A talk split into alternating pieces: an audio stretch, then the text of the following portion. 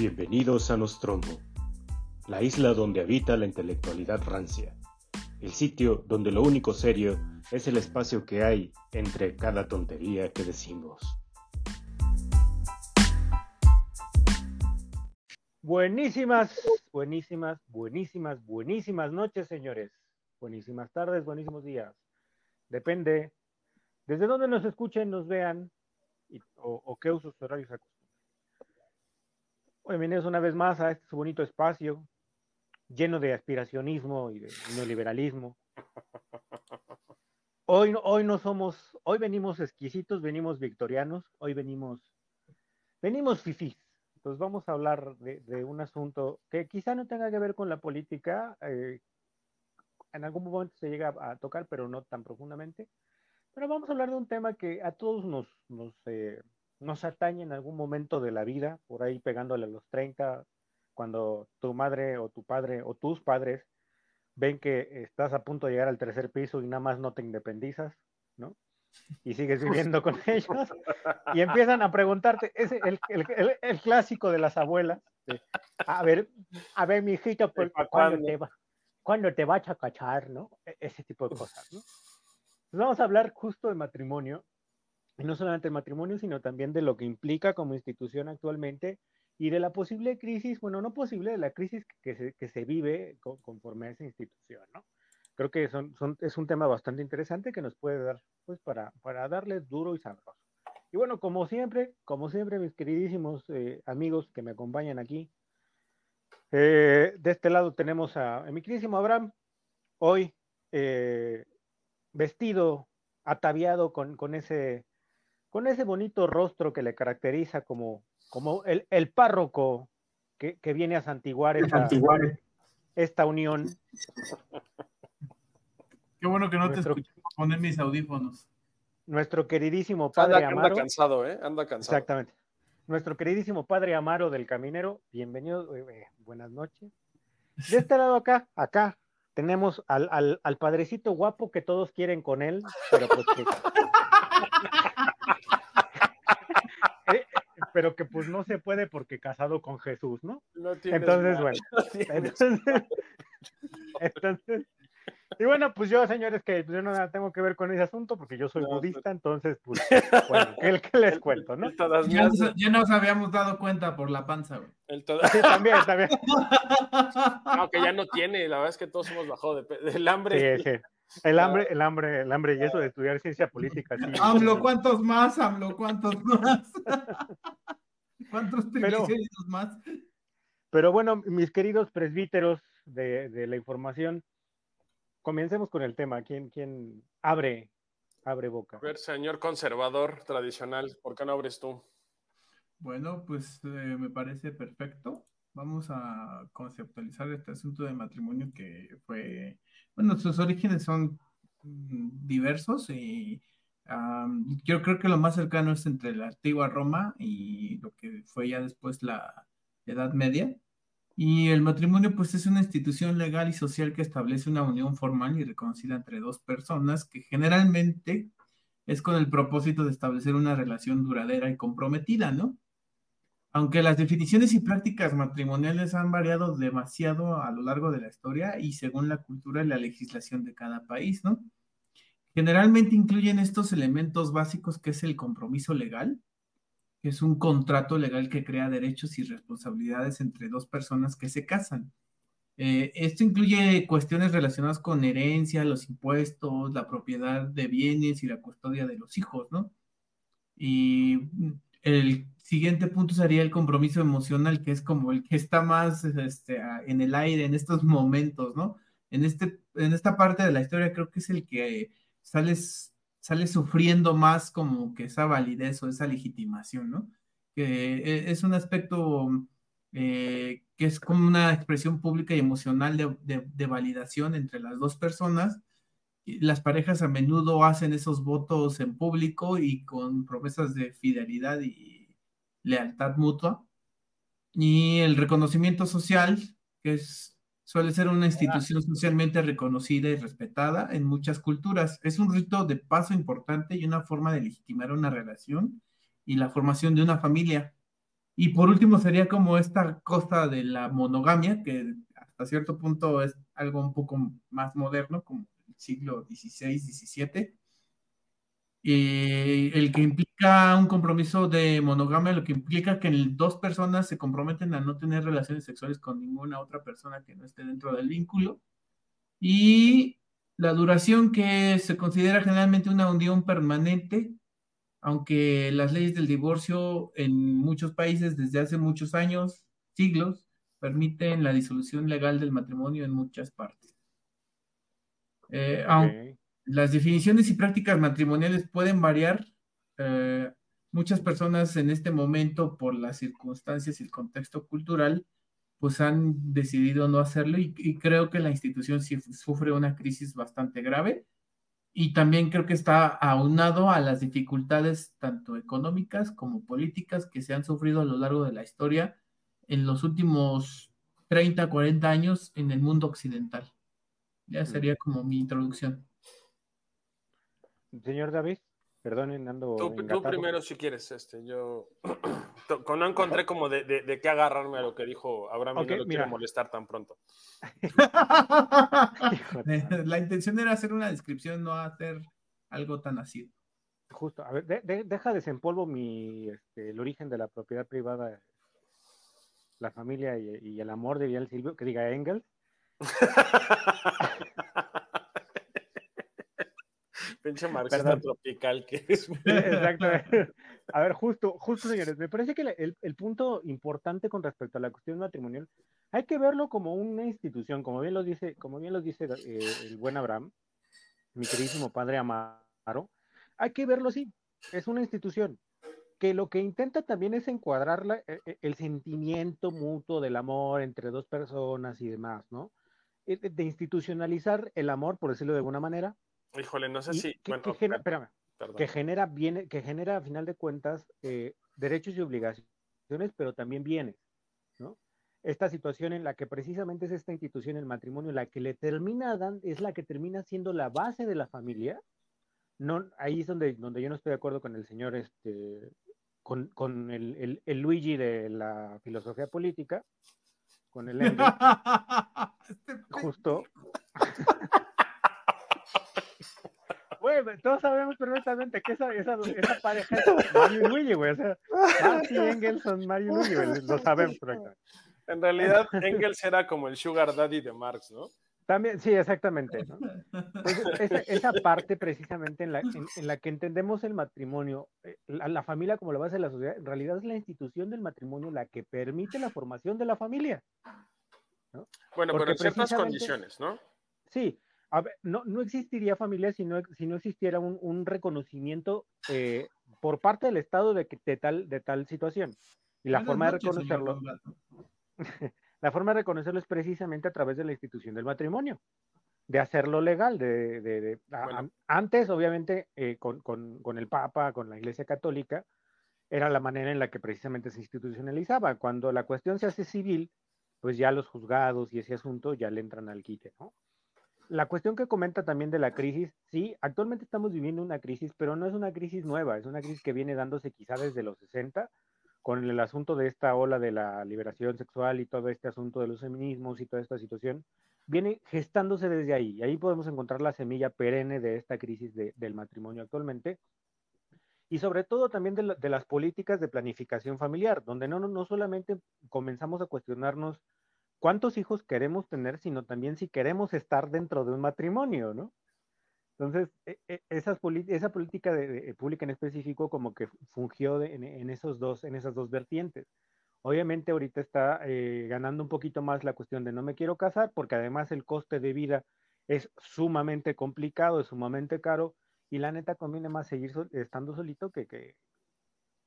En términos económicos, si lo viésemos así como Jole, qué hipócrita eres, de veras. Güey, yo, mira, eh, de, de, mí no puedes estar hablando porque yo me estoy este, divorciando precisamente. Ya. Saludos. Saludos a Entonces... No te balconeo, cabrón, porque soy bien decente, güey. No, pero a ver, a ver. Para allá voy, ahorita voy, ahorita voy a tocar ese tema precisamente, mi queridísimo Abraham.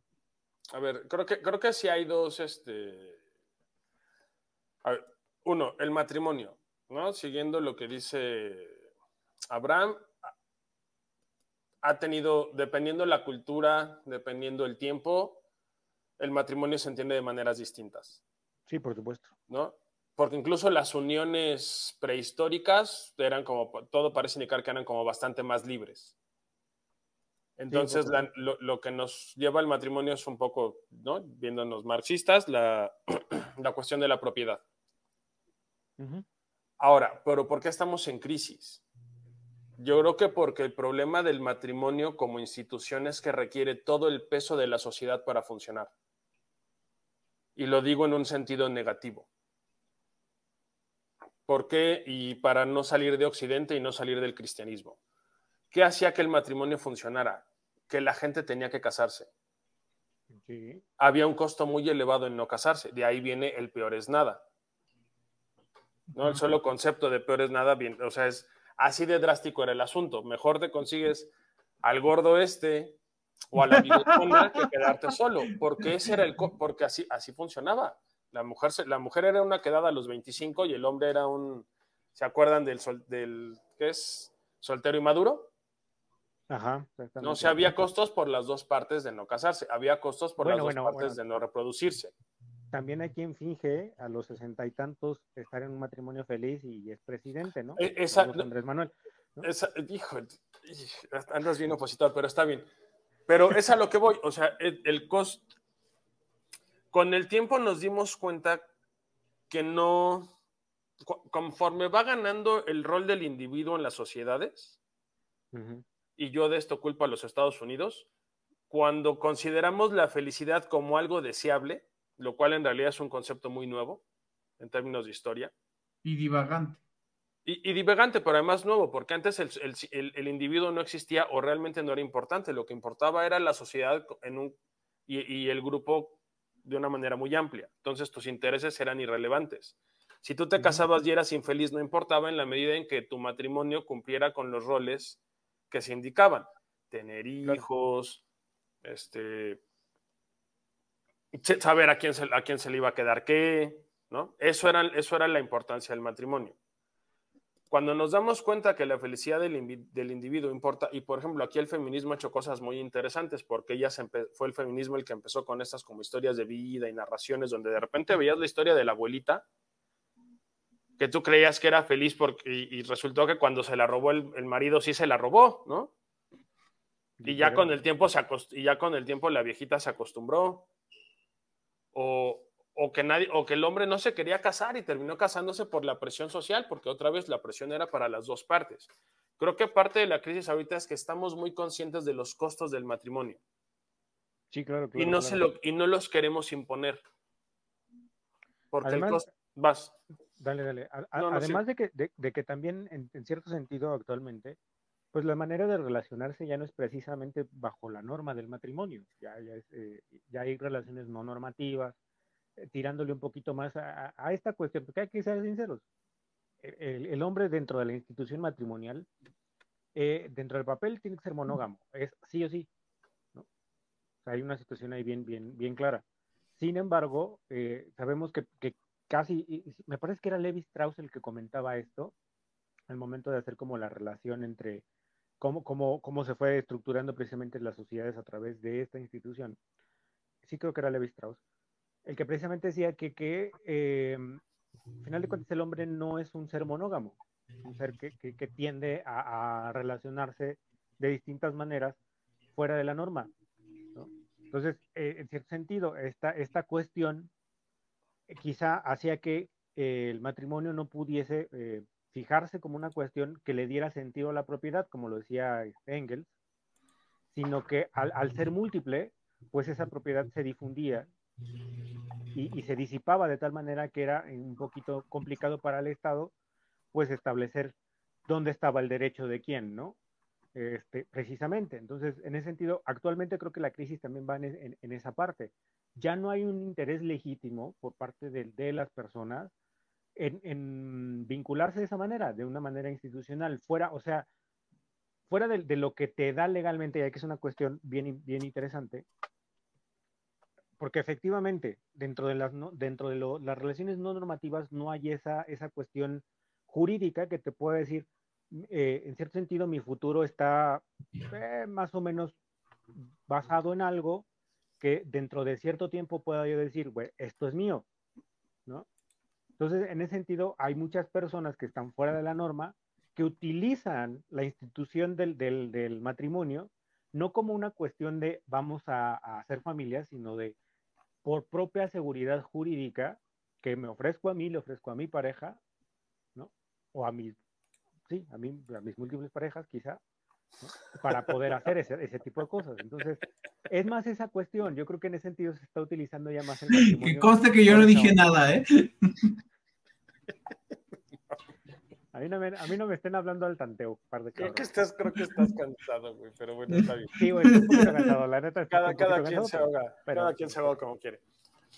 Ok, ahora, vamos a, vamos a, porque para variar todo lo hacemos mal. ¿Por qué hay una crisis matrimonial? Porque hay una crisis de la institución como del matrimonio como institución. Acá tengo unos datos. Este, los primeros que les voy a dar es de una de un buffet de abogados de español. El, licenciado Valeriano. El número, estos son, el número de divorcios en Europa. Y más o menos los últimos números que tienen son del 2016. Déjame ver si más. Ah, 2017. En España, el 57% de los matrimonios terminan en divorcio. En Portugal, el 64%. En Francia, el 55%. En Italia, el 47%. Nosotros, de acuerdo al INEGI, tenemos una caída en los, en los el porcentaje de matrimonios desde el 2011 estaba por los 500, casi los 600 mil. Y en 2021, que es la, única, es la última cifra que hay, es de 453 mil anuales. Y de eso tenemos, aunque no nos va tan mal en el divorcio, porque estamos en la línea de los, del 30%. sí, de hecho, sí, es, es bastante más de bajo. Es bastante más bajo que en otros lugares. Que en Europa. Que en Europa y que Estados Unidos, porque Estados Unidos también está por el 50-60%. Este lo que podría hacer es les paso los links y si quieren los ponemos cuando estemos en el YouTube o en el, no sé si se puede en el, Spotify. Entonces ahí es donde está la crisis, pero otra vez, y creo que aquí otra vez podemos redondear todo lo que hemos visto social, porque hay problemas. Bueno, uno, porque la sociedad ya no está volcada a eso, ¿no? Ya no es tu, ya, ya casarte no es tu cruz, lo cual era muy común en, en México, por ejemplo, cuando el, el marido era golpeador o la esposa era este, psicótica o había mucha infidelidad, que era esa la respuesta, ¿no? Es que es tu, pues es tu cruz, tú escogiste, ahora te chingas. ¿Por qué? Porque era mejor aguantar eso que el estigma del divorcio. También, sí, justo. ¿Qué otra cosa importa? La liberación, sí, la liberación, este, los procesos de, de, liberación de las mujeres, yo creo fundamentalmente el del trabajo. Porque aunque si bien es cierto que la mujer siempre ha trabajado, fundamentalmente si es de estratos bajos, porque no había de otra, el hecho de que se haga una cuestión normal de que la mujer tenga trabajo y tenga un ingreso facilita mucho el divorcio. También, claro. Porque ya no quedas atrapado en qué hago, cómo como, cómo le doy de comer a mis hijos, ¿no? Y creo que eso implica, eso, y la otra, bueno, pues nosotros, la, la crisis de, de, lo masculino, ¿no? Que también ya hemos platicado y que creo que nos deja un poco como no saber qué hacer en cuando los roles no son tan claros como los eran antes, donde el hombre es el proveedor y la mujer es la que se queda en casa y, y cumple con los roles tradicionales de ama de casa y madre. Todo eso coadyuva a que el matrimonio parezca como un trámite por el que se pasa y luego se, y luego se culmina y cada quien es libre. Claro, claro. Usted, mi querido Abraham, porque Andas muy silencioso. Bueno, pues es que hasta cierto punto yo siento la eh, el estado del matrimonio en el país eh, está a punto de llegar como a los límites de lo que estaba está pasando en Europa desde hace algunas décadas, ¿no? Y creo que si bien hay una infravalorización de lo que es el vínculo, creo que es válido que algunas personas consideren a bien tener esa meta en su vida, ¿no? que como lo dijimos en la crisis de la masculinidad y en lo del pensamiento woke, pues en, ese momento, en, en, en, el pasado más reciente, como de hace 30, 40 años, todavía era algo que parecía obligatorio y ahora es una opción, ¿no? Eh, pero creo que aún no vemos los límites y la, los efectos negativos de que haya una desvalorización de todos estos compromisos, no tanto por ser eh, necear y decir qué es, qué es lo que debe de ser, sino porque hay, hay también una epidemia bastante fuerte que a lo mejor todavía no se atreve a decir su nombre o no se atreve a manifestarse de una manera tan contundente, que yo creo que en Europa empieza ahora sí, pero aquí en, en México en específico y en Latinoamérica va a estar como que todavía prevalente este asunto del matrimonio, y pero en unos 20 o 30 años yo creo que sí va a haber una epidemia de soledad y de gente que esté sola y de que pues no tenga así como que un, una, un círculo de ayuda social, ¿no? Que es finalmente lo que a lo mejor provocaba esta unión matrimonial, que hubiera familias que tuvieran tendencia a ser muégano y a uh, tener como una red de apoyo. Permítame, permítame este, contradecirlo, queridísimo Abraham. Sí, claro. justo, justo es la, o sea, sí, en un principio esa era como la finalidad del matrimonio, no solamente el matrimonio, sino de la familia como tal, ¿no? El tener estas, redes de, estas, estas redes de apoyo en las cuales pues tú si, si, tenías alguna bronca, pues le entraban todos, ¿no? Porque al final de cuentas el concepto de familia se entiende de esa manera. Sí. Un apoyo incondicional, estés o no estés, o se caigan mal entre primos o se anden peleando por los terrenos en la cena de Navidad, ¿no? Eh, justo, pero, pero a final de cuentas me parece también que, esta, esta parte que, que señalas de, de, de, la, yo no le llamaría así, pero sí una crisis de, la, de, de soledad, de solitud, eh, ando bien pinche mamón, cansado pero ando mamón. Entonces, este... Ya mejor que hable el gato, güey. Entonces, e, esta crisis, esta crisis de soledad que, que mencionas, sí, en cierto sentido, cada día vemos a, personas que deciden simplemente estar solas o, estar vinculadas con alguien, pero estar solas, ¿no? Lo cual no implica que no tengan esa red de apoyo y es donde precisamente creo que, creo que está cerrando el argumento, sino que esas redes de apoyo se han extendido ya no a la familia, sino a círculos más extensos como amigos, eh, compañeros, algunas otras situaciones.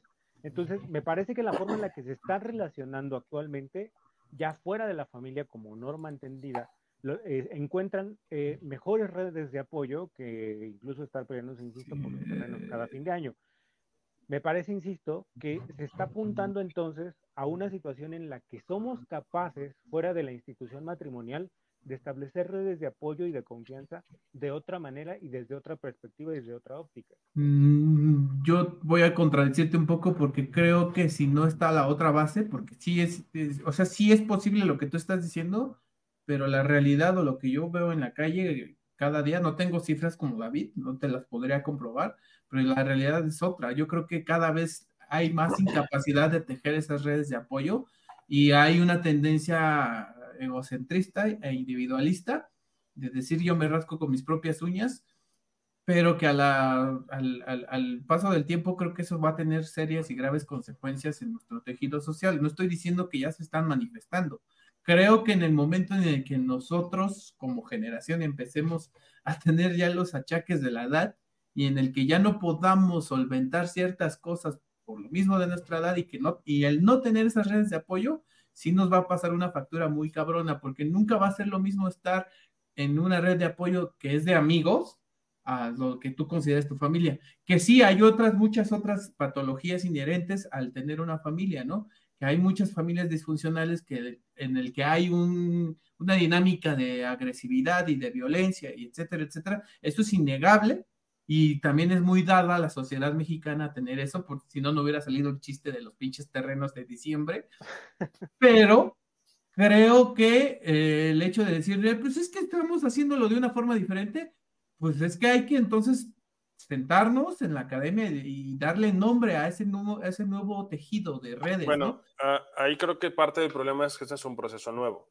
Sí, claro. Ahora, ¿es perfecto? Probablemente no. Sin embargo, no, hay un trabajo del Pew Research Center y otras informaciones hay un poco más dispares de algunos autores, donde, por ejemplo, indican que, y esto va un poco en contra de lo que dicen las redes red pileras, donde siempre está lleno de videos de mujeres sufriendo porque no encuentran pareja.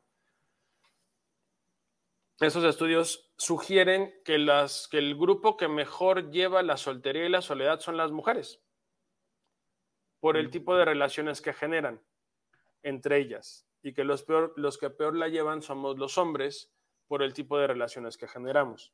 O sea, si vas a estar solo, las redes de solidaridad femeninas son mejores que las redes de, solidaridad masculinas. Híjole, eso sí, no sé. Eso, eso se trabó del coraje. Este, no, o sea, yo, no, yo te digo los números que encontré, son discutibles, nada es perfecto, pero nos da algo para empezar. Justo. Ahora, dale, dale, dale, no estamos, aquí el problema es que estamos en un punto intermedio donde estamos muy conscientes de los males del matrimonio, porque los hay, y porque, y porque por fin se documentaron, y no estamos del todo conscientes de los riesgos que puede implicar llegar a muy viejo sin pareja.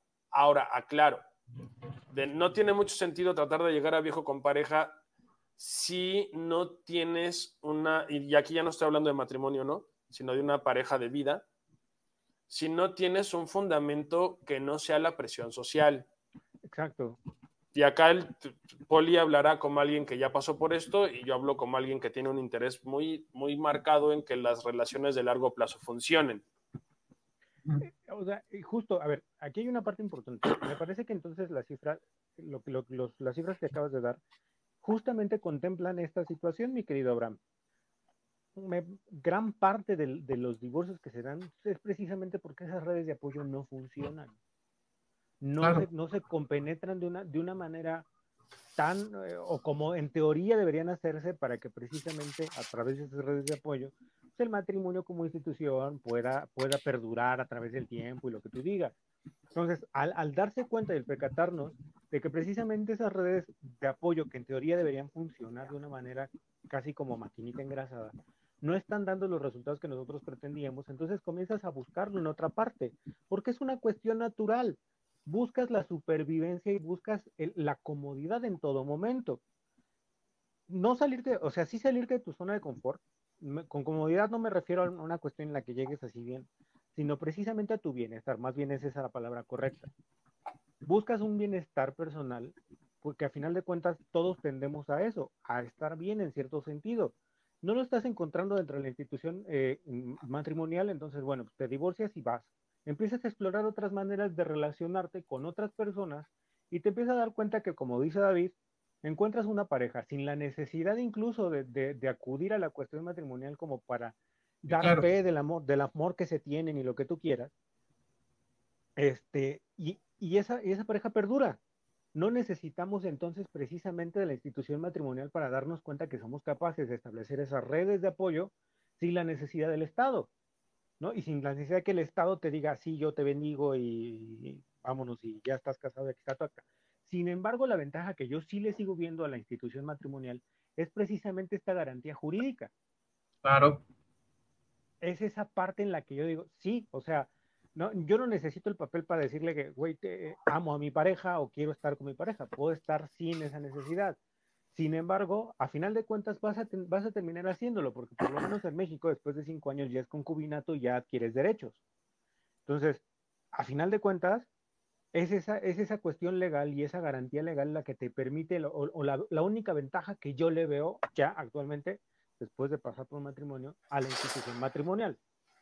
La, la cuestión jurídica y se acabó. Pero también tiene costos. Sí, claro. Eh, por, Porque también, el, o sea, donde a lo mejor en matrimonio puedes tener acceso a seguridad social, si tu pareja está enferma, pues es más fácil que accedas a verla. No me acuerdo. Si, si mueres, más fácil que te encargues del proceso. También lo cierto es que a la hora del divorcio es una chinga. ¿No? Entonces, por eso, ah, o sea, tienes que, yo te diría, bueno, sí, perdón, Bolidí.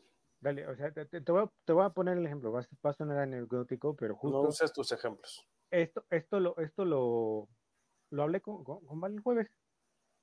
Oye, ¿qué onda? ¿Qué te parece si Y ella así me dijo tajantemente. Estás yo, yo, ah, básicamente, básicamente, así, con, con, palabras un poquito más, con cariño, por decirlo de alguna manera, con amor, con amor y respeto y empatía, sí me dijo, estás pendejo, ¿no? O sea, pero, pero, o sea, me dijo, no, no es que no quiera, sino simplemente la, institución matrimonial no es algo que precisamente me llame la atención.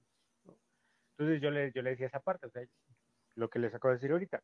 Yo no necesito el papel para, para que tú sepas que, que, siento algo por ti, que te amo, sino más bien por la cuestión legal que implicaría que eh, para mí en algún momento, si alguno de los dos llegase a faltar, estuviese cubierto por esa parte. ¿Sabes? Es, es, esa parte precisamente la que a mí me interesa. No tanto el hecho de acudir con el juez y certifique que nos amamos. Pues no, no necesito el papel para eso. Más bien es la cuestión del futuro, ¿no? De, de precisamente no, y en esta situación. Bueno, yo lo veo con el ejemplo de mis padres y en el tiempo, pues ese asunto pues, también te da certeza jurídica sobre las bases de, de, lo que fue el patrimonio que crearon juntos, ¿no? Y ahí es donde yo sí creo que muchos están perdiendo de vista y quizás mi explicación o mi hipótesis es que pues muchos realmente como están viviendo al día y están viviendo eh, las ganas de vivir ciertas experiencias y no están viendo bueno, es que en realidad casi nadie está generando patrimonio, güey. O sea, una de las crisis de esta. De, pero, no quiere decir que no se pueda o que no, o que no haya forma de hacerlo, pero, ¿no? Pero la gente que. Mira, este es un asunto que también tiene que ver con la cultura y con la educación. Exactamente. Aunque el, espérame, espérame. Aunque el poli diga que, todo, aunque el poli diga que todo vale y que como hables y como aprendas todo está bien, la gente que tiene patrimonio lo protege. Claro. La gente, o sea, ¿por qué? Porque ya lo tienes y sabes lo que, y ya sabes, y además estás educado. O sea, si hablamos de gente clase media alta, encuentra, encuentra, modos de proteger su matrimonio, que no necesariamente es vía matrimonial, pero es una forma. Ahora, pues ahí tienes a Luis Miguel haciéndole una cláusula, unas cláusulas prenupciales a, a, la todo chule, ¿no? Pero con, la que se relaciona le pone unas cláusulas. Ahora, cuando no tienes nada de eso, y cuando no tienes mayores, pero porque, o sea, ¿cuáles, cuáles son los, cuáles son los memes más comunes para nosotros? Ah, no voy a poder tener casa, ¿no? ¿Por qué? Porque para lo que gana la mayoría de las personas es prácticamente imposible. Entonces, eso también te reduce, bueno, ¿para qué chingas? ¿Para qué me preocupo por algo que es muy probable que no ocurra? Ahora, más allá del matrimonio, no. Creo yo que el problema con las relaciones de largo plazo en esta época, donde no hay presión social para mantenerlas, salvo que tengas hijos y ya hemos platicado también el desastre que son ahorita las responsabilidades de, las dos, de los dos lados con respecto a los hijos, es que es pura responsabilidad personal. Sí, o sea, ya no hay, ya no hay el es tu cruz, ya no hay para eso te casaste, ya no hay tú escogiste, ya no quiero, no estoy. Y a lo mejor es tan fácil que se vuelve algo prosaico. Pero si te soy honesto, yo prefiero que la gente pueda irse a que tengan que vivir en la miseria y en el terror. Porque eso también, porque, porque eso también pasó. Entonces, mi punto en todo esto es que matrimonio no, vamos a hablar de relaciones de largo plazo. Voy, te doy la, te la palabra. Si quieres una relación de largo plazo, tienes que entrar consciente de que se puede acabar en cualquier momento. Sí. De que todo lo que tú construiste con esa otra persona se puede romper y de que aún así tú quieres hacerlo. Sí, claro. Es un, tiene que ser un proceso consciente de los riesgos y de los beneficios. Un ejercicio claro de libertad. y un ejercicio claro de libertad, lo cual yo creo que la mayoría de las personas no están capacitadas para hacer. Vas. En este sentido, creo que acabamos de mencionar algo muy, muy, muy importante, como lo que dijiste, el ejemplo de que hay ciertos sectores que, es el mínimo, donde hay un patrimonio que defender, donde hay una historia de acumulación no solo de riqueza, sino de propiedades y de ciertas este, cosas, ¿no?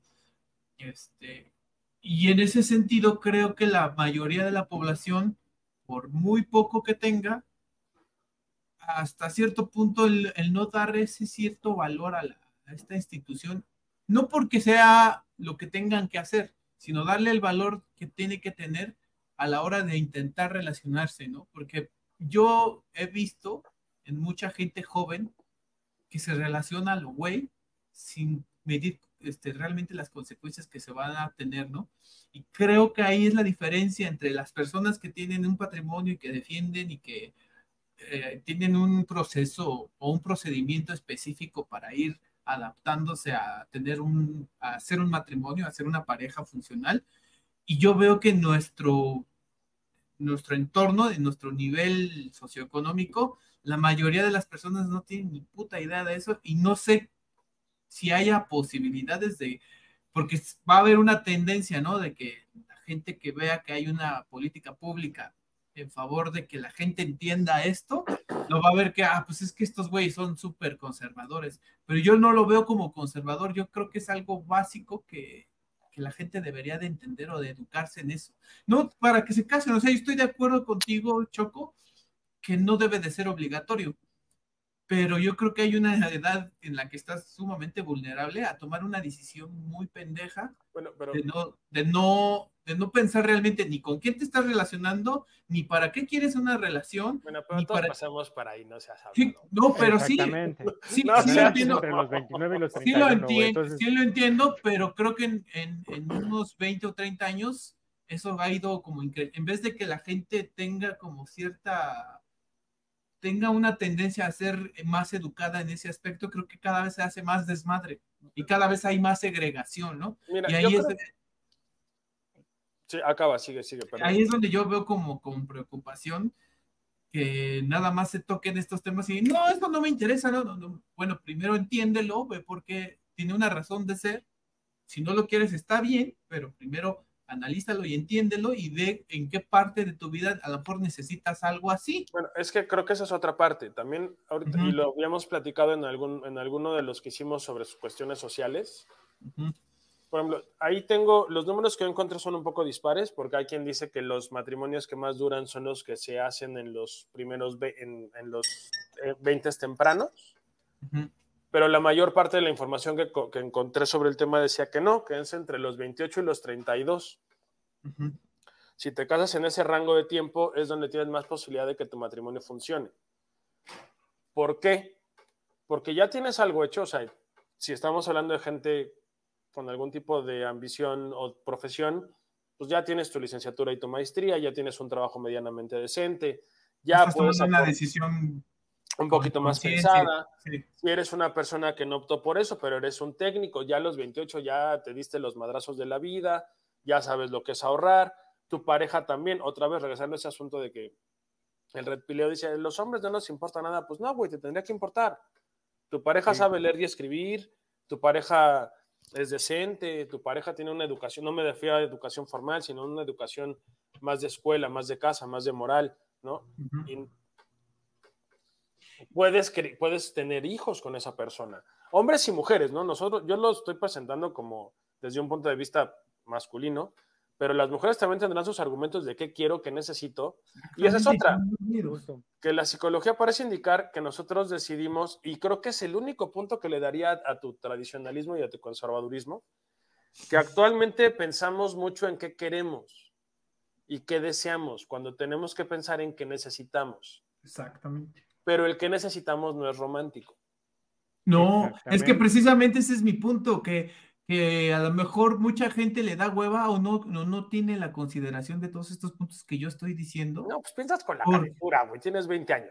Claro, o sea, yo, yo no estoy diciendo que O sea, eso no seas- es que yo no estoy diciendo que eso no sea importante o que no exista, güey, pero el punto es que a la mayoría de la población que creció entre los 2000 y para atrás, tantito, yo, yo me incluyo, creo que nadie nos habló de la importancia de estas cosas, nadie nos dijo exactamente qué chingado significaba tener una relación y cómo y cuál era el objetivo de aspirar a casarte o a tener Yo un creo, que sí te matrimonio. lo, yo creo que sí te lo dijeron, porque ahora que estoy viejo recuerdo, recuerdo esas conversaciones. A mí no me las la- dijeron. Pero la verdad es que no te importaba, pues tú eras el todas mías del IMSS, entonces qué chingados ibas a estarle poniendo atención cuando alguien te dijera, no, mi hijo, mira, tiene que ser así, así, así. Tú, no, pues, güey, porque además lo habíamos platicado, Estamos viviendo muchos años, güey. No podemos pedirle a la gente en los Justo. 20 que sea, o sea, no puedes pedirle a nadie en los 20 ahorita que sepa qué quiere y con quién lo quiere. En tus 20 la vas a cagar y vas a estudiar y vas a trabajar como loco Y difícilmente vas a poder, la persona que tú conociste a los 20, 22, difícilmente va a ser la persona con la que vas a estar a los, 20, a los 28, 30. Sí, claro, por Por puros cambios de vida, porque a lo mejor te tienes que mover de ciudad, o ella se tiene que mover de ciudad, o a lo mejor te vas a estudiar al extranjero, o ella se va a estudiar al extranjero, o te vas de, o te vas de, de bracero un año para conseguir para, o sea, hay, e, es tan dinámica la sociedad actual que no podemos pedir ahorita a nadie en sus... Yo es más, yo recomendaría, como dijo el, como los artículos que vi, si ya te vas a tomar el pedo en serio, espérate los 27, 28. Dale. Y en este sentido, creo que el, hablar estas cosas era, sería muy importante, a lo mejor desde un ámbito no oficialista, pero sí como que no normativo, pero a lo mejor, por ejemplo, que en un DIF te den pláticas sobre esto, que te digan, ah, pues esto se creó por esto y esto y esto, no en aras de que la gente realmente tenga ganas de casarse, sino de para que entienda bien cuál es el proceso. ¿Explico? Tendríamos, eh, eh, fíjate que no, es del todo una mala idea, pero creo que tendríamos que superar el, y precisamente el, por... el antimoralismo. Exactamente, también. Es que precisamente ese, es, mi punto, que como que hay un antimoralismo irracional en el que dices, es que no nada más es de que digas que eso es una mamada y ya, güey. O sea, pues necesitas entender por qué existe, ¿no? Sí, pero también tuve lo del otro lado. Tenemos 50 años de esto. Contra, si vamos a hablar nada más como del proceso occidental, digamos, mil años de matrimonios forzados a huevo para toda la vida, donde la mujer tiene que estar caderona y tener hijos y el hombre tiene que estar espaldón y matarse trabajando, porque eso era, eso era el matrimonio, ¿no? Y tener tantos hijos, o sea, tenemos que entender que ese, ese espacio ya, ya murió y murió hace relativamente poco, porque todavía los que tenemos, los pues yo ya no tengo abuelas, pero los que tienen abuelas, a las abuelas todavía les tocó casarse sí o sí. Sí. Y por ejemplo, yo que soy de familia de divorciados. Pues sí. También te tocó vivir el estigma del divorcio. Entonces, ahorita, con todo eso tan cerca, estamos hablando de 80s, 90s, todavía había un estigma brutal con el divorcio. Ahorita la gente no quiere acercarse a ese tema. Pero lo que, pero lo que me refiero es que es importante que se toque, porque precisamente por lo que tú estás diciendo, de que a los 20 no vas a exigir que pues, tenga la suficiente madurez. Está bien, va, pero entonces dale las herramientas para que el individuo no sufra o no se tira a la chingada cuando pase ese proceso, porque yo veo a mucha gente que en los veintitantos le pasa algo así y ya como que su vida se estanca y, ya no hay un proceso como de mejora, ¿me explico? Entonces yo creo que y hay como que mucha frustración acumulada, mucha violencia también este, intrínseca, mucha este, apatía, entonces, yo creo que sí es importante que esto se retome, nada más para explicar, para describir, no para que la gente se, case con esa idea, ¿no? Valga la redundancia, la redundancia. Pero creo que sí, sí es difícil como que elaborar una política pública sin no caer en, el sesgo. En algún, en, algún exceso hacia, la, hacia, hacia lo conservador o hacia lo hiperliberal. Creo que sí, sí, en eso estoy, estoy de acuerdo. ¿Tú qué opinas, Poli? Porque ahora estás muy callado. los, estoy escuchando porque están tan canijos. O sea, a ver, hay una situación, y, también lo digo desde una, desde una parte en la que ando explorando cosas nuevas. Y la neta, por ejemplo, es que lo que menos ejercemos en, dentro de la rigidez del, de lo que significa un matrimonio tal cual, o sea, e, e, dentro de la norma, algo, algo perdemos en el momento en el que, en el que se, se, se llega a ese punto y es precisamente la libertad de elegir.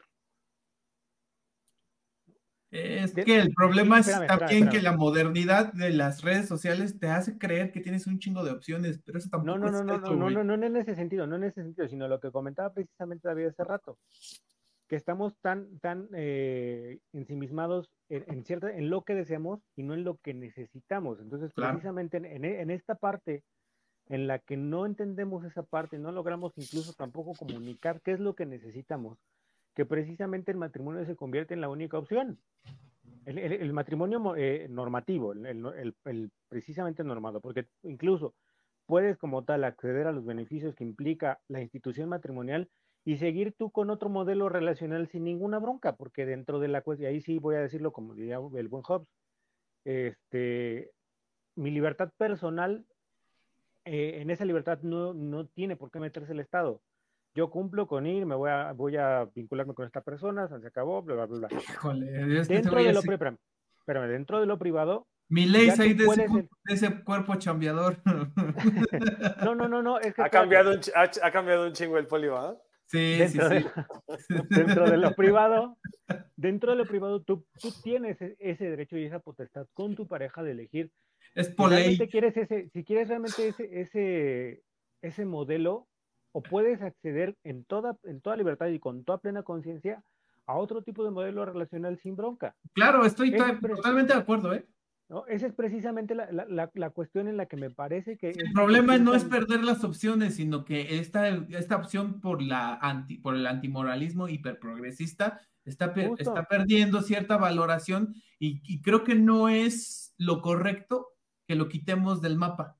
Aunque en cierta forma, por las condiciones y el contexto sociocultural del siglo XXI, esté perdiendo cierta validez, creo que no es válido ni es correcto que la sociedad intente meterlo por debajo de la alfombra. O sea, por algo existe. justo, estoy totalmente de acuerdo. Y aquí es donde, donde Levi Strauss tenía razón. El hombre no es monógamo.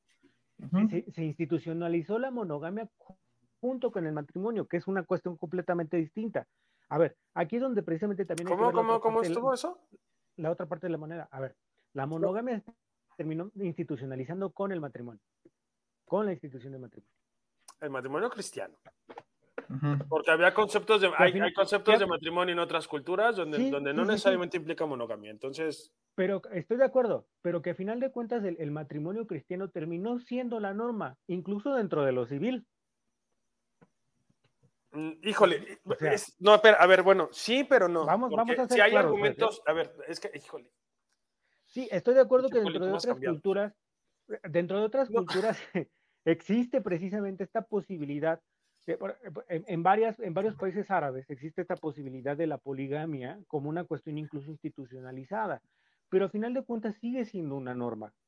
Pero es que sigue, siendo una norma que, reconoce el Estado y vuelvo al punto, hay una, hay una ceguera respecto a la, a, la, a la, parte en la que las personas actualmente se están relacionando fuera de la norma. O sea, sí, pero a ver, es que creo que tampoco es que el, matrimonio como con un precepto monogámico tampoco es gratuito. Me cae claro que no. porque las sociedades más estables son monogámicas. Hay todo un proceso histórico ahí, por supuesto. pero, pero porque hay, o sea, tiene ventajas. La monogamia tiene ventajas sociales. Sí. ¿Cuáles? Algunas de esas, ¿cuáles son? Uno, tienes, los hombres son más, los hombres viven más tranquilos, porque cuando tienes una, cuando tienes sistemas poligámicos, que son poligínicos, me parece, los que son un hombre, varias mujeres, generas muchísima tensión social para los otros hombres, porque ser poligámico significa tener medios. Y si no tienes medios, no solamente no eres poligámico, no, solamente no eres poligámico, sino capaz que eres este, a fuerza. Un incel. La, o un La otra, la otra también es, es que en cuanto a las relaciones de descendencia y de, y de propiedad, es mucho más fácil darle seguimientos. Por eso se opta por la por eso las sociedades modernas optan por la monogamia, porque además los recursos se, se, se, transmiten de manera más eficiente. Estoy totalmente de acuerdo, lo cual no le quita fuerza a mi argumento. Necesariamente no es tan necesario. O sea, si está dentro de estas cuestiones que mencionas, tienes toda la razón. Esta cuestión de, la, de, ejercer un patrimonio, de, dividirse ciertas situaciones, puede darse incluso sin la necesidad de mantener esta cuestión mononormativa respecto a, cómo te relacionas con tu pareja o con tu vínculo. No sé. es, una situación completamente distinta. Voy a, sonar bien conservador y, y, no voy a poder dormir después de esta madre que voy a decir. pero, pero voy a ser bien honesto, güey. Yo creo que este periodo ya se terminó. O sea, esta, esta, esta capacidad de libertad sexual que hemos tenido, creo que se va, creo que va para atrás. Creo que vamos a tener, creo que vamos a tener que regresar socialmente a esquemas un poco más estrictos de, de relaciones. Ahí está el punto, mi querido David. No solamente es una cuestión sexual, porque incluso puede ser puedes tener un vínculo completamente sexo, sexo afectiva, pero sí, sabes, sí, entiendes, de qué te Sí, sí, sí, entiendo completamente. Pero a ver, cuando tú estableces un vínculo con alguien, no necesariamente es sexoafectivo, puede ser solamente afectivo o puede ser solamente sexual. No, no necesariamente tienen que ir juntos para que funcione de tal manera. No, pero, la pero la tienes que tener ciertas condiciones sociales para que eso sea posible. Claro. Estoy de acuerdo, pero bueno. yo creo que las condiciones sociales que permiten estos esquemas alternativos ya se nos están terminando. Porque dependen, porque para mí estos esquemas alternativos dependen de la de afluencia social y esta influencia social ya se, ya se está terminando. Porque aparte la nueva generación, como yo creo que... Vienen más conservadores, ¿eh? Justamente por las locuras que, que, causó el hiperprogresismo. Con, las locuras que hicimos nosotros, güey, los que tuvieron hijos van a, sí, Están llegando a los límites. Como lo dije, están llegando a sus límites. O sea, como, como lo dirían por ahí los buenos filósofos, todo un exceso hace daño. Están llegando precisamente a los límites. Lo irónico, precisamente, David, dentro del argumento que, que acabas de esgrimir de una manera excelsa, así como si estuvieses repartiendo carne asada en, Domingo Regio, precisamente. Sí, sí tiene genes regios, nomás que se hace güey. Sí, sí, sí, sí. Entonces, lo irónico de tu argumento es que es precisamente esta estructura un poco más cerrada lo que tiene en crisis la institución matrimonial. Entonces, sí tendríamos que buscar la manera, o no solamente buscar la manera, sino entender que dentro de toda esta cuestión no normativa, el Estado se está quedando atrás o la, institución matrimonial se está quedando atrás y es un, es un, es un mendigo monolito, tal cual como una cabezota de la isla de Pascua, que está muy bonito si lo ves de lejos, pero ya cuando estás ahí dices, ¿qué chingadera es esto, no? O sea, pero, el, pero, el peso de la yo nunca, yo nunca he ido, yo no, yo no he podido ir a la isla de Pascua, ¿eh? Ah, yo tampoco, güey. Lo más cercano de la isla de Pascua que he estado es Tasqueña, ¿no? Pero bueno. Pero justamente, precisamente es el punto, muchachos. Lo irónico de tu argumento es eso, que es precisamente estas cuestiones cerradas lo que tiene en crisis la institución matrimonial. No, estamos... Lo cual nos indica que precisamente entonces la institución matrimonial no ha sabido actualizarse. Es que no, es que no, es que no, a ver, yo te voy a contradecir. Y ni siquiera es una cuestión de progresismo, es una cuestión simple y llana de un avance social. volvemos a lo mismo, volvemos a lo mismo. Lo que tiene en crisis al matrimonio es que realmente no hay una capacidad ni institucional, ni siquiera de las religiones, para adaptarla a la libertad que tiene el individuo de elegir. Porque no pero aquí, pero espérame, espérame, espérame. El, aquí el asunto es que tienes la libertad de elegir, pero no tienes las herramientas ni de tu familia, ni de la religión, ni de las instituciones federales que te digan, sí, hazlo, o si quieres hacerlo, hazlo, pero acuérdate que está en estos puntos y estos puntos y estos puntos, y antes de tomar una pinche decisión a lo pendejo, tienes que dar, tienes que analizar con quién te estás relacionando, para qué te estás relacionando y cuál es el objetivo a corto, mediano y largo plazo. Por eso, pero nadie se los está diciendo, güey. Por eso, el, matrimonio está en crisis por eso, no por lo que tú estás diciendo, no, porque esté cerrado, güey. Híjole, tampoco, tampoco chingues no, El matrimonio. No, no, no, espérame. Dale, dale, dale, dale. O sea, el matrimonio como experiencia de, o sea, de, te casas y hasta que te mueres, requería muchísimos elementos sociales que ya no hay ni puede haber. Exactamente. Uno era, uno, el primero era, la dependencia de, las, de la, dependencia femenina. Porque hasta mediados del siglo XX la mujer era dependiente del hombre sí o sí. La sociedad, Completamente. La sociedad indicaba que fuera así. Completamente. Dos, la presión social en el sentido del estigma del divorcio. Porque incluso la viuda era estigmatizada o el viudo era estigmatizado. ¿no? Porque también aquí hay que ser claros, las dos partes sufrían consecuencias de no casarse o de divorciarse. Porque si bien luego las fantasías feministas ponen al dandy como un gran ídolo, lo cierto es que era un héroe marginal. Como también lo era la mujer soltera liberada. Había un espacio de poder ahí, pero era un espacio de poder marginado. Y había una cierta admiración, pero era una, era una admiración marginada era el peso de lo social lo que también evitaba que te divorciaras. Porque si te divorciabas, a veces tus papás te dejaban de hablar. Porque habías, habías mancillado el apellido. Porque no habías aguantado. Fueras hombre o mujer. Vaca. Porque pasaba por los dos lados. Siempre sufría un poco más la mujer, pues sí, porque tenía menos, tenía menos, menos opción de movimiento hasta los ochentas. Por supuesto. Hay que ser justos en todo eso. Yo creo que el matrimonio, si queremos que el matrimonio sea un concepto otra vez de larga duración, tenemos que aceptar que los matrimonios van a ser tardíos. Habría que, retomando tu idea, habría que aceptarlo como la mejor opción si quieres tener hijos. Claro. No como una obligación, porque al menos ahorita no se puede, pero sí como la mejor opción si vas a tener hijos. Y también hacernos a la idea que los hijos se tienen tarde. ¿No? O sea, los hijos se van a tener entre los 25 y los 35. Porque, es cuando, porque es cuando tienes capacidad para... Lo sé, pero pues güey, por eso pasan las cosas, ¿no?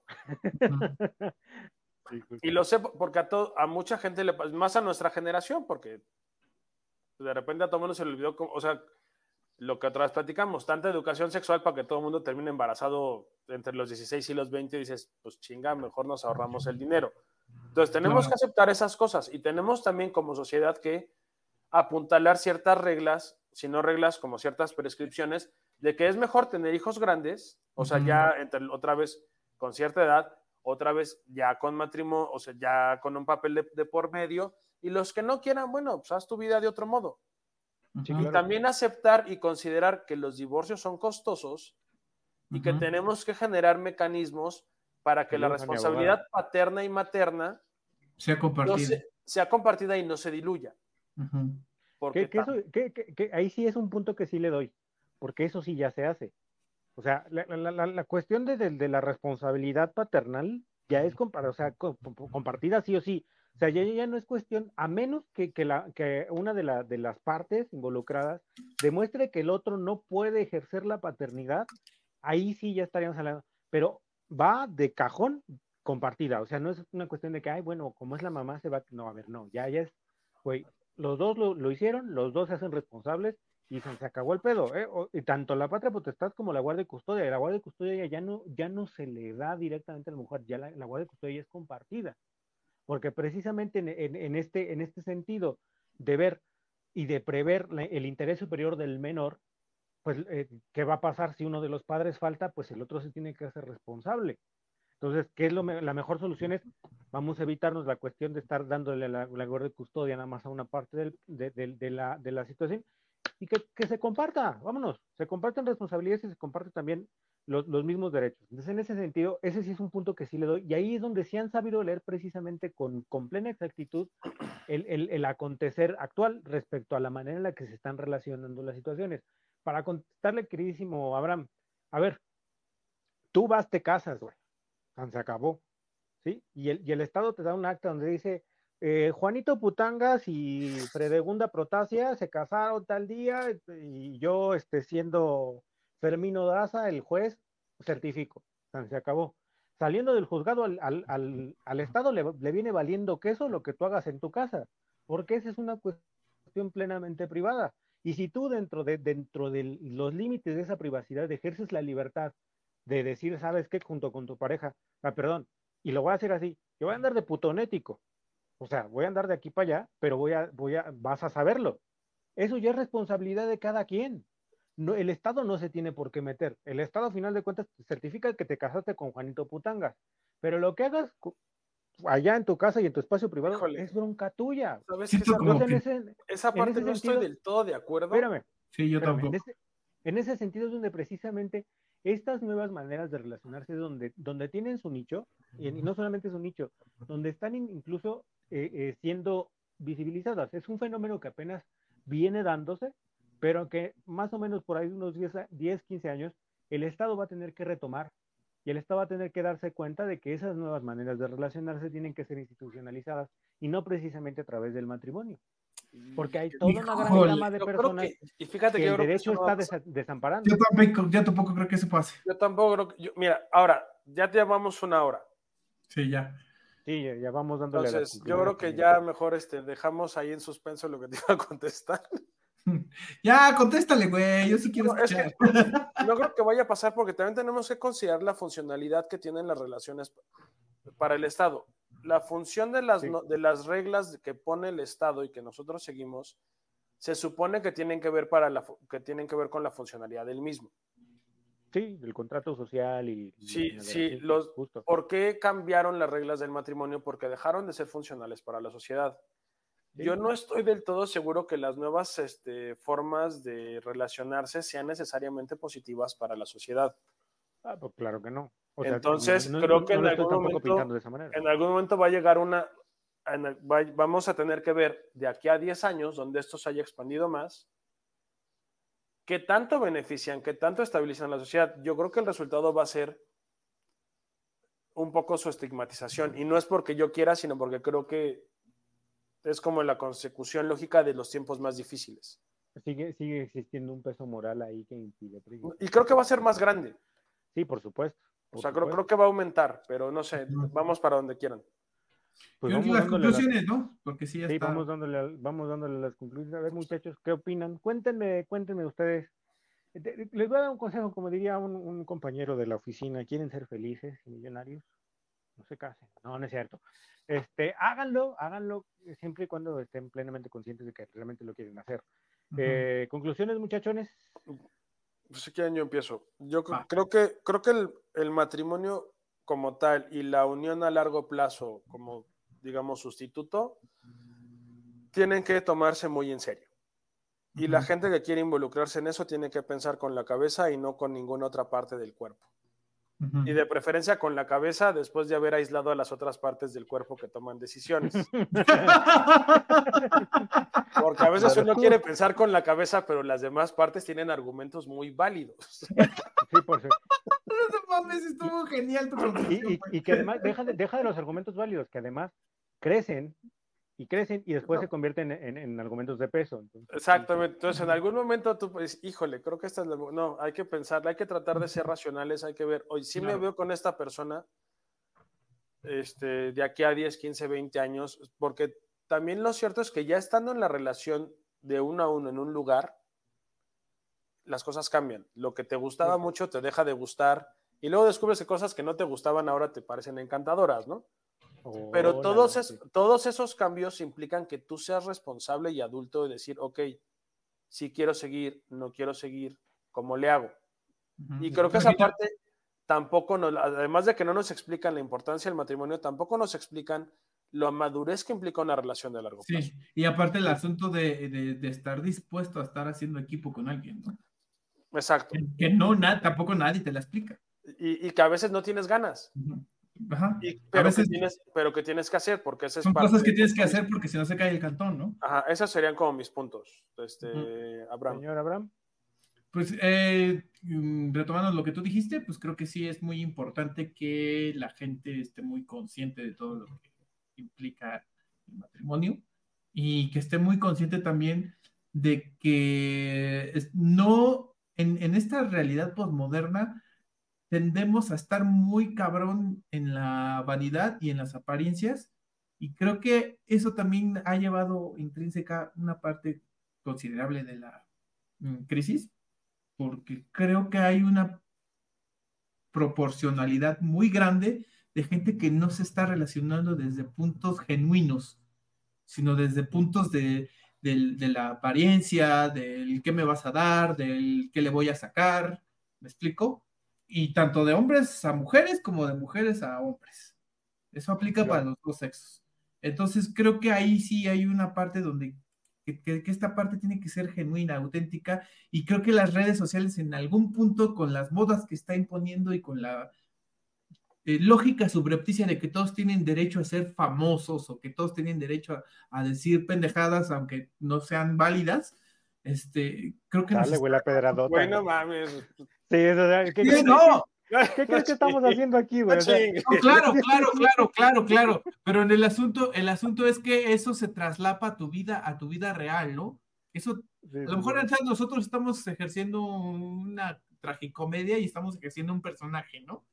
Pero que eso lo pases a tu vida real y, te, relaciones con los demás a, través de este personaje que tú estás haciendo en las redes sociales o, o, lo que te creas ese personaje, creo que ahí sí está cabrón, ¿no? Porque no te estás relacionando desde un punto genuino. ese, es mi punto. Entiendo. Pues miren, yo, yo considero que la sociedad está avanzando hacia otros modelos relacionales, que ya me he puesto como a, documentarme sobre el asunto. Hay, es perenne todavía, hay algunas situaciones todavía, eh, como todo buen sistema, es perfectible. Sin embargo, sí está apuntando un fenómeno que se está dando, no solamente respecto a la crisis matrimonial, que al final de cuentas es una de las causas por las, las cuales, al final de cuentas, digamos, se decidió salir del closet en ese sentido, eh, sí apuntaría al hecho de que la, la, cuestión me parece que si va para allá, insisto, es un fenómeno todavía muy perenne, pero que hay que darle, hay que darle su tiempo, ver cómo empieza a moldearse y que en algún momento va a alcanzar sus límites, como todo movimiento social. Al final de cuentas hay que verlo también de esa manera, es un movimiento social. Entonces, también hay que ver, en cierto sentido, tras alcanzar esos límites, cómo se reacomoda y cómo llega la entropía. Respecto a la cuestión del matrimonio, me parece que es una institución ya bastante arcaica y, muy atemporal, bueno, no atemporal, más bien anacrónica, ya es una situación, ya es una institución que desde mi perspectiva ya no tiene sentido dentro de la dinámica social en la que todos estamos eh, viviendo, no, no, en el, no en el sentido que se le dio, que es eh, precisamente eh, celebrar el amor y la unión entre las personas, al final de cuentas. Sí le sigo viendo esa ventaja de la cuestión legal a futuro, de, esa, de esa seguridad jurídica que ofrece como el, único beneficio que podría yo, darle ya a esa situación. Esto después de, de, pasar precisamente por esa parte. Entonces, si tienen ustedes oportunidades de hacerlo, eh, eh, es como el voto, hay que ejercerlo de una manera consciente y como bien lo dijo David, no dejarnos llevar por, este, por cuestiones viscerales ni de algún otro tipo de, situaciones falocéntricas, ¿no? Sino más bien eh, razonar precisamente qué es lo que quieres, qué es lo que necesitas, más que qué es lo que quieres, qué es lo que necesitas, y si con la persona con la que estás en ese momento realmente puedes generar esa, ver satisfecha esa necesidad, pero sobre todo también tener la capacidad de satisfacer lo que la otra persona necesita. Y si no, buscar otro tipo de modelos relacionales, porque el, hecho de que no, no, necesariamente tiene que terminarse una relación porque no alcanzas a tener esa, esa situación. Creo que ahí es donde es, esta diversidad que te puede dar, que te dan incluso estos, estos otros modelos relacionales, tiene una ventaja. Respecto al matrimonio, pues sí, insisto, es una cuestión sumamente, sumamente arcaica desde mi perspectiva, pero que sigue teniendo esa ventaja de, de, ofrecer esa seguridad jurídica hacia el futuro. Y en algún momento el Estado, insisto, va a tener que voltear a, esta, a estos nuevos modelos relacionales y darse cuenta que en realidad están haciendo masa crítica y va a tener que institucionalizarlos de alguna manera. ¿Se va a transformar el matrimonio en la institución matrimonial? Ojalá. Lo dudo mucho, pero pues bueno, ya el tiempo lo dirá. Y este, como lo diría un buen eh, muchacho de una isla eh, caribeña y paradisiaca, la historia me absolverá, muchachos. Por lo demás, muchas gracias por, acompañarnos en este su, bonito espacio, hoy Fifi, hoy victoriano, hoy, celebrando precisamente la caída, la cuasi caída de, Claudia Chainbaum y demás ondas. Y, la aparición de nuestra querida Chochil, saludos a nuestra querida Chochil, saludos a todos Nos despedimos nosotros y por favor el único matrimonio que sí les vamos a permitir es el que, el que van a tener con, con este su bonito podcast Nostromo, por favor. Ay, qué bonita salida. Nosotros encantados de, de, matrimoniarnos con ustedes. Y pues como siempre, saludos a todos los que nos escuchan allá en Tlaxcala y allá en, este, en, en San Juan del Aifa. En Sudán del Sur. En Sudán San Juan del, Aifa. allá en San, en San Juan del Aifa, por favor. Este, ¿Qué pusiste? Ya llegan. ¿Qué pusiste? No sé, no alcancé a ver. Se pasan. Saludos enormes, muchísimas gracias, caballeros, y nos, nos estamos viendo la próxima. Esto fue Nostromo y hasta siempre. Bye.